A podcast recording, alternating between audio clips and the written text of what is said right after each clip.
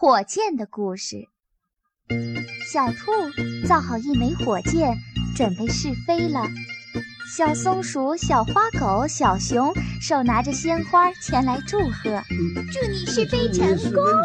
谢谢各位。小兔坐进了驾驶舱，一摁开关，轰的一声，火箭起飞了。火箭在天上飞得很平稳，小朋友们都很羡慕。天上多快活呀！可是好景不长，火箭在天上兜了一个大圈子后，就飞不高了，又不会转弯，只好平平的往前开。糟了，前面是一幢高楼，火箭对着高楼撞上去，只听见“轰”的一声，火箭钻进楼去了。说来也有趣儿，被撞破的楼层里正睡着一只小猪。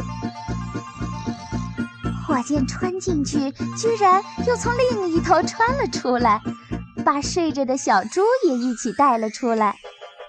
火箭继续往前飞，轰的一下又穿进另一幢大楼，从另一头钻出来时，又把正在吃鱼的小猫给带了出来。极了。小花猫竟然一点儿也不知道自己已经登上了火箭。火箭还在往前飞，前面是第三幢大楼，楼层里小熊猫正在蹦擦蹦擦地拉着手风琴舞曲。火箭轰的一声又撞进去，带着小熊猫又从墙的对面穿了出来。奇迹，真是奇迹呀！在火箭上，小熊猫继续拉着动听的舞曲，小猪、小猫也忍不住情不自禁地跳起舞来了。终于要降落了，小熊、小花狗、小松鼠高举着鲜花欢呼起来。哦，猪小兔火箭试飞成功！